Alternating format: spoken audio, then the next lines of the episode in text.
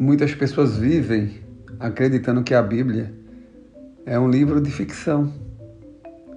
É apenas uma história escrita por homens. Isto incomoda muitas vezes aqueles que pregam o Evangelho. Porque, na realidade, aquelas pessoas que pregam o Evangelho, elas acreditam no Deus em quem elas têm depositado a confiança. Elas têm visto e Deus tem provado a sua existência, a sua ação soberana diariamente, em atos, em, em ações muitas vezes externas, exteriores e principalmente na convicção que, ela, que ele dá internamente de que o Espírito Santo habita naqueles que nele creem e transforma a vida, né? Deus age no homem que tem um encontro com ele de maneira transformadora.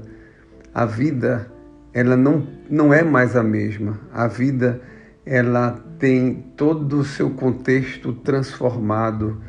Né? Aquilo que era referência passa a ser substituído pela referência de Cristo. Enfim, para aqueles que proclamam o Evangelho, para aqueles que tiveram encontro com Cristo, a palavra é viva a palavra é verdadeira. Como diz o escritor aos Hebreus, a palavra é viva e eficaz. Mas olha, Jesus mesmo falou que os homens iriam desprezar a palavra. Jesus falou que os homens iam duvidar da vinda do Filho do Homem, da vinda do reino de Deus. Você pode até observar comigo em Lucas capítulo 17, a partir do verso 20, que fala sobre a vinda do reino de Deus. E Jesus comparou a época que Cristo mesmo estava como a época de Noé, onde os homens comiam, bebiam, casavam, davam-se em casamento, até o dia que Noé entrou na arca e veio o dilúvio e destruiu a todos. Jesus disse: Olha, como foi na época de Noé, será também o dia da vinda do Filho do Homem, quando Jesus voltará. As pessoas serão pegas de surpresa. Por que serão pegas de surpresa? Porque elas não acreditam na palavra de Deus. Elas não depositam a sua confiança em Jesus Cristo. E Jesus alerta em Lucas 17, dizendo: Lembrai-vos da mulher de Ló. Quem quiser preservar sua vida, perdê-la, e quem a perder de fato, a salvará. Em que sentido ele fala isso? Porque para o homem que vive aqui no mundo, o que o mundo prega como ganhar a vida é exatamente realizar os desejos que o mundo estabelece. Quando o homem começa a cumprir aquilo que o mundo estabelece como algo de valor, aquilo que o mundo estabelece como algo de referência para o mundo, ele ganha a sua vida. Ele ganhou o objetivo de sua existência. Ele está provando dos valores do mundo. E Jesus falou exatamente o contrário. Quem quiser preservar a sua vida, isto é, quem quiser que a sua vida tenha é, esses sinais que o mundo exige para poder ser agradado pelo mundo, para poder ser louvado pelo mundo, quem quiser ter esses sinais, perderá a sua vida.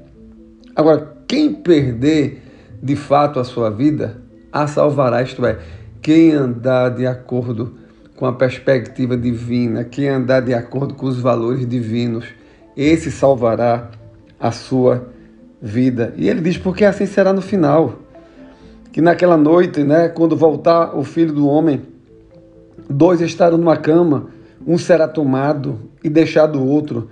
Duas mulheres estarão juntas moendo, uma será tomada e deixada a outra. Significa o quê? É uma decisão pessoal. Ninguém influencia na salvação do outro, mas cada um recebe por si só. Por isso que ele diz: quem quiser preservar a sua vida, perdê-la.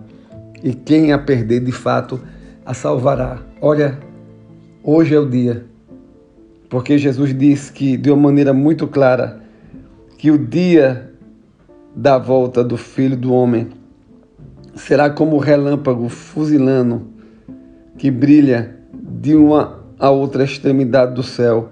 Assim será no seu dia a volta do Filho do Homem, isto é, será no abrir e fechar de olhos. Que você esteja com seus olhos também hoje abertos para compreender o que Jesus fala claramente através da sua palavra. Não acredite no que aqueles que confiam nos valores do mundo pregam, que a Bíblia é uma ficção, que é uma história criada por homens, porque poderá ser muito tarde. Abra o seu coração e faça uma decisão por Cristo. E certamente os valores do reino. Jesus disse de uma maneira muito clara, quando eles perguntaram sobre o reino, e Jesus disse: Olha, é, o reino de Deus está dentro de vós. Versículo 21 de Lucas 17. O reino de Deus está dentro daquele que confessa a Cristo, que tem a sua vida transformada e você começa a gozar e usufruir de tudo aquilo que Deus tem para a sua vida. Olha, que Deus te abençoe, que esse seja um dia de decisão para você, que você possa abrir os seus olhos e compreender a verdade que contém e que expressa a palavra de Deus. Em nome de Jesus.